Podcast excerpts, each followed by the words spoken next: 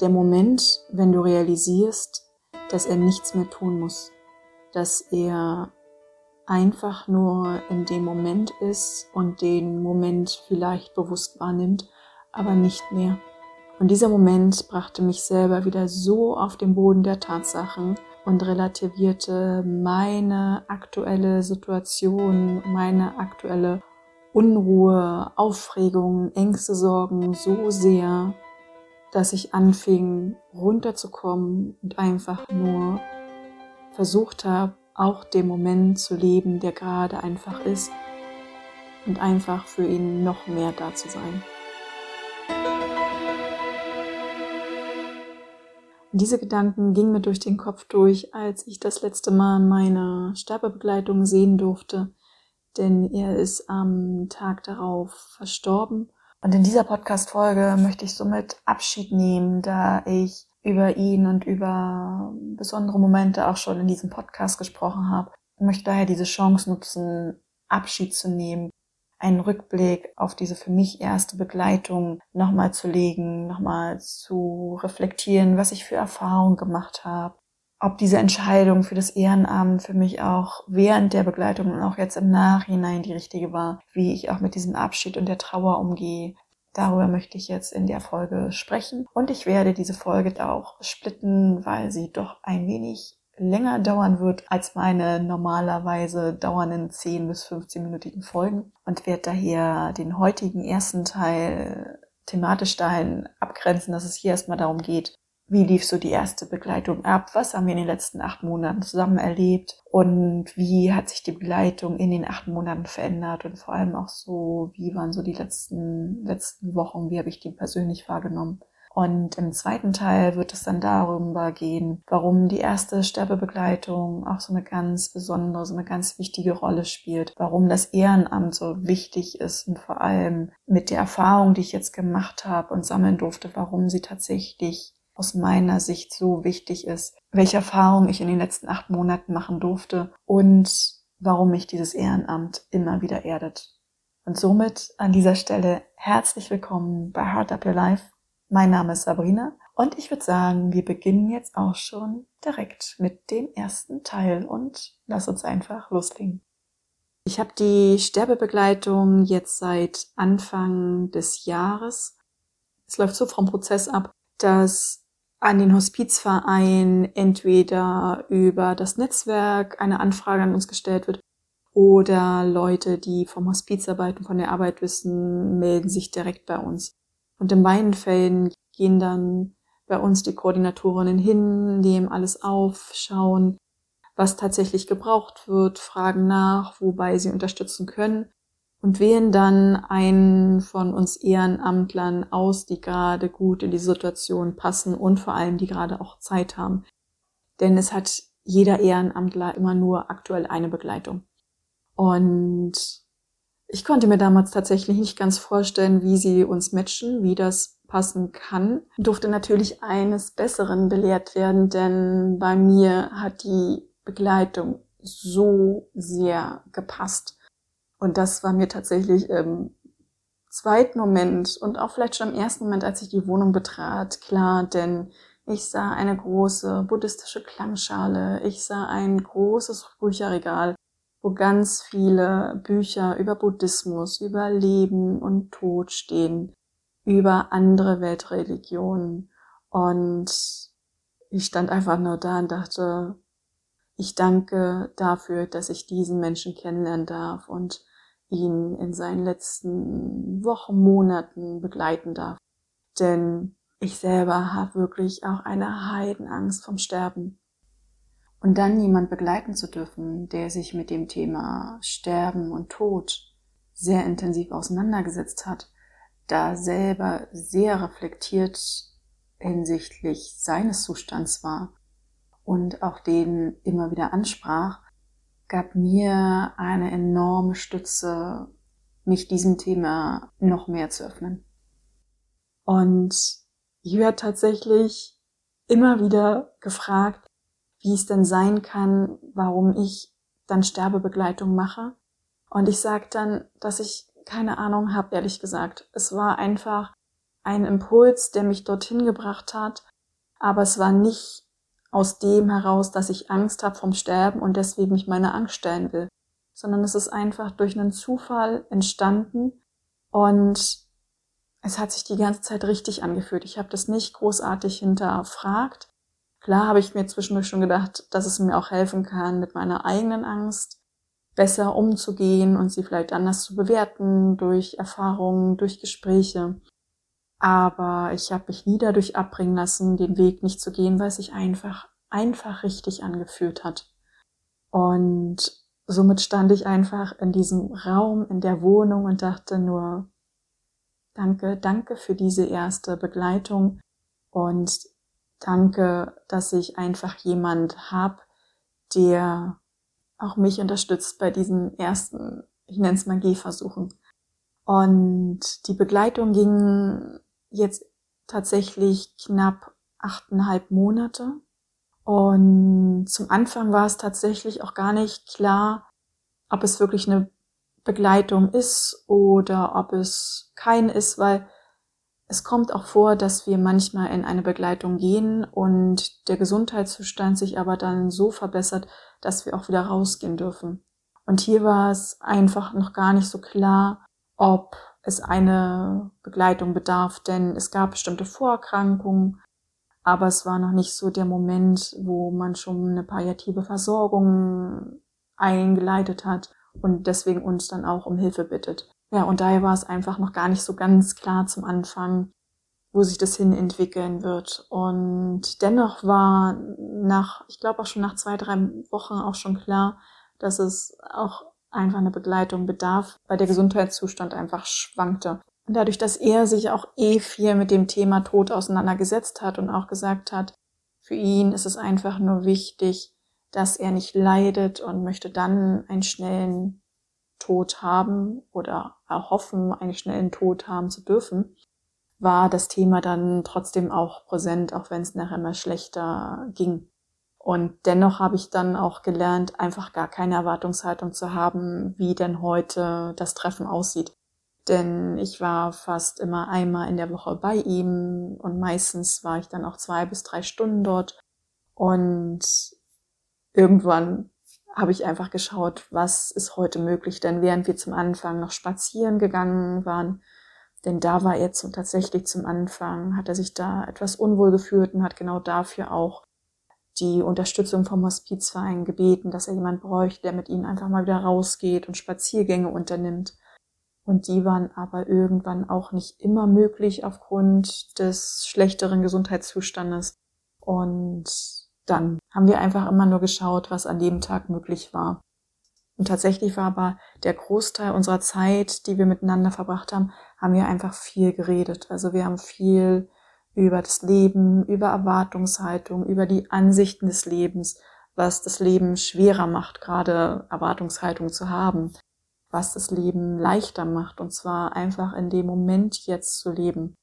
Und da war auch so ein ganz toller Moment, als ich ihn das vorletzte Mal besucht habe. Da war er schon im Krankenhaus und da hat er mich angeschaut und selbst da konnte er es nicht lassen, wieder über die Erwartungshaltung des Lebens zu sprechen, wo er meinte, ach Frau Engelke, was soll ich mir denn Gedanken machen?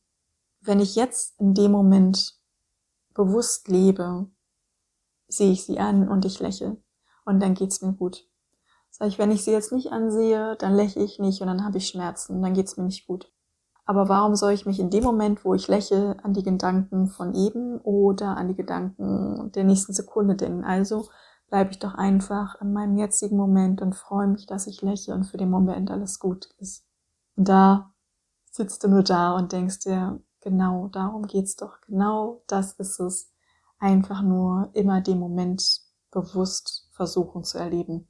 Und da drehte sich ganz viel in unserer Begleitung. Also wir haben einfach ganz viel gesprochen, viel reflektiert, haben uns einfach da gegenseitig tatsächlich auch unterstützt, weil wir uns einfach manchmal auch gegenseitig einfach ja so Tipps und Anregungen gegeben haben, die uns einfach immer wieder in unterschiedlichen Situationen selbst auch geholfen haben.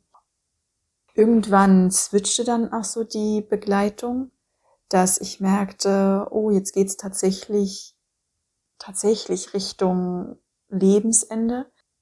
Denn obwohl das Thema die ganze Zeit allgegenwärtig gefühlt da war, wenn ich bei ihm war, weil wir es immer wieder drüber gesprochen haben, war es ja doch irgendwie immer in ferner Zukunft geführt und haben auch darüber gesprochen, ach, das wird, keine Ahnung, in einem halben Jahr, in einem Jahr vielleicht sein.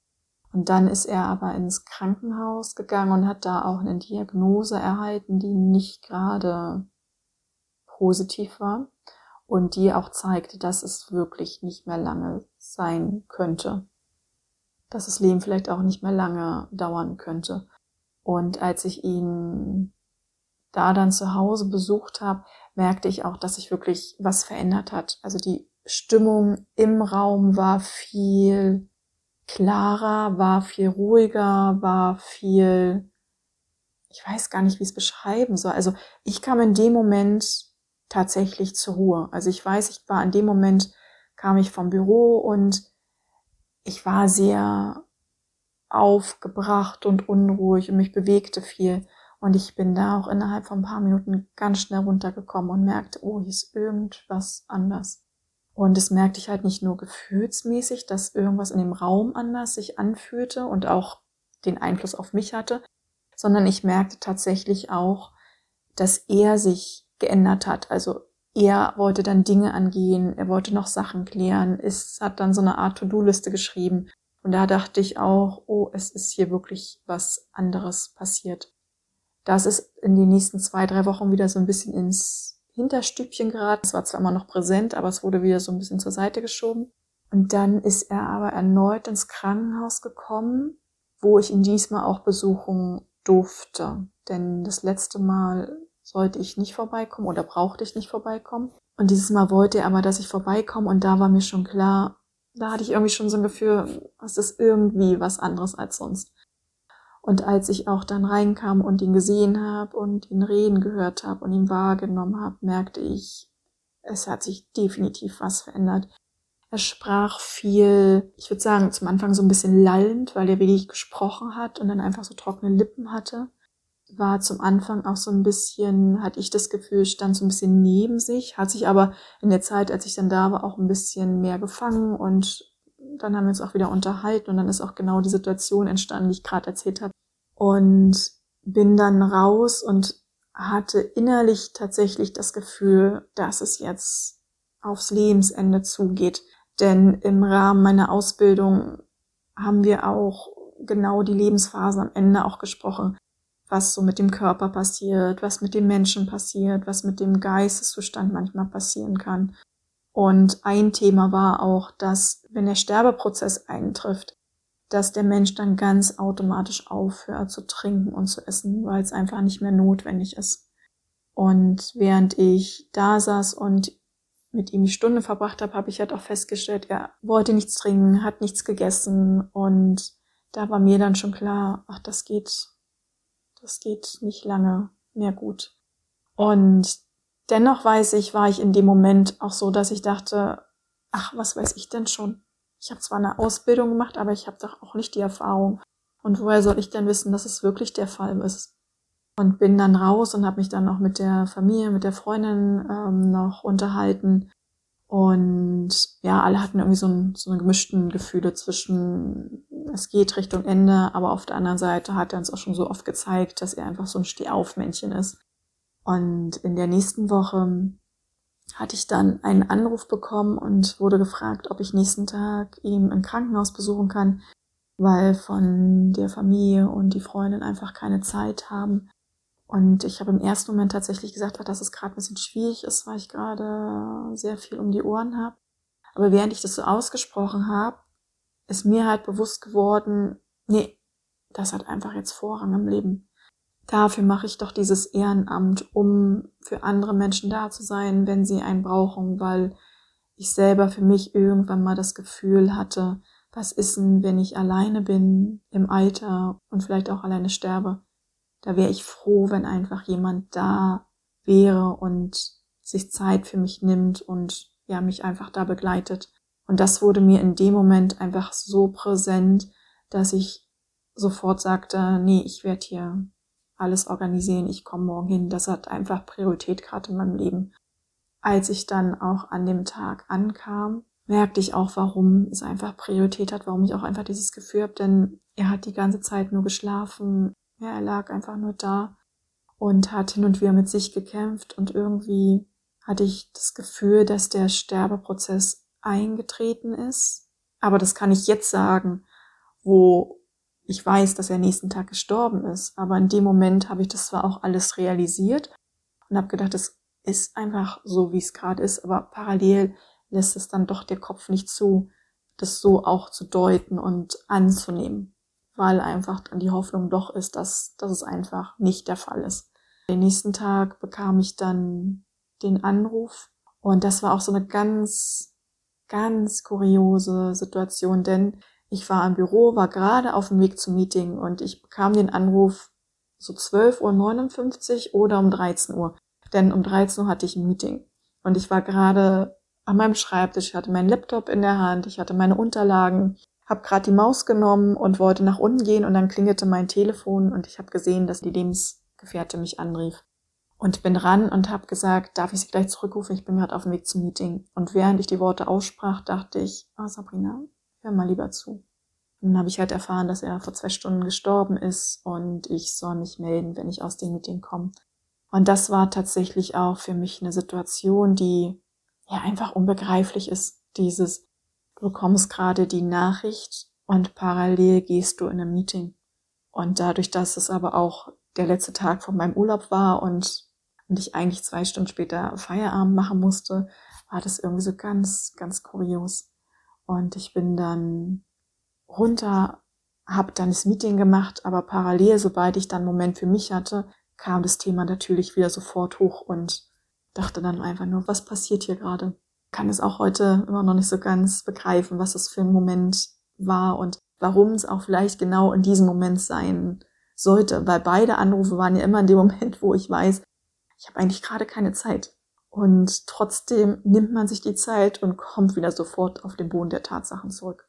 Und das ist ja letztendlich auch das, was ich mir von dem Ehrenamt ja auch erwartet habe, dass ich halt immer wieder geerdet werde. Aber dass es natürlich in so Situationen sind, war ich dann selbst überrascht.